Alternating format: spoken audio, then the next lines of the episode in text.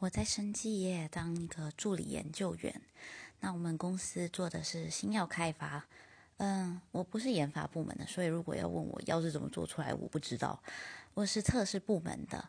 那在药物进入到市场上之前，会进行人体试验和在之前的临床前试验。那我是属于临床前试验的部分。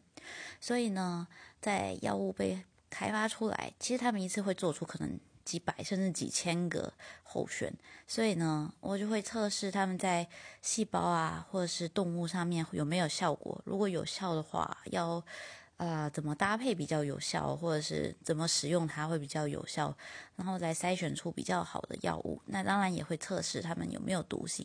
所以呢，嗯，大概从养细胞到后面的分析，都全部都要能够自己进行这样子。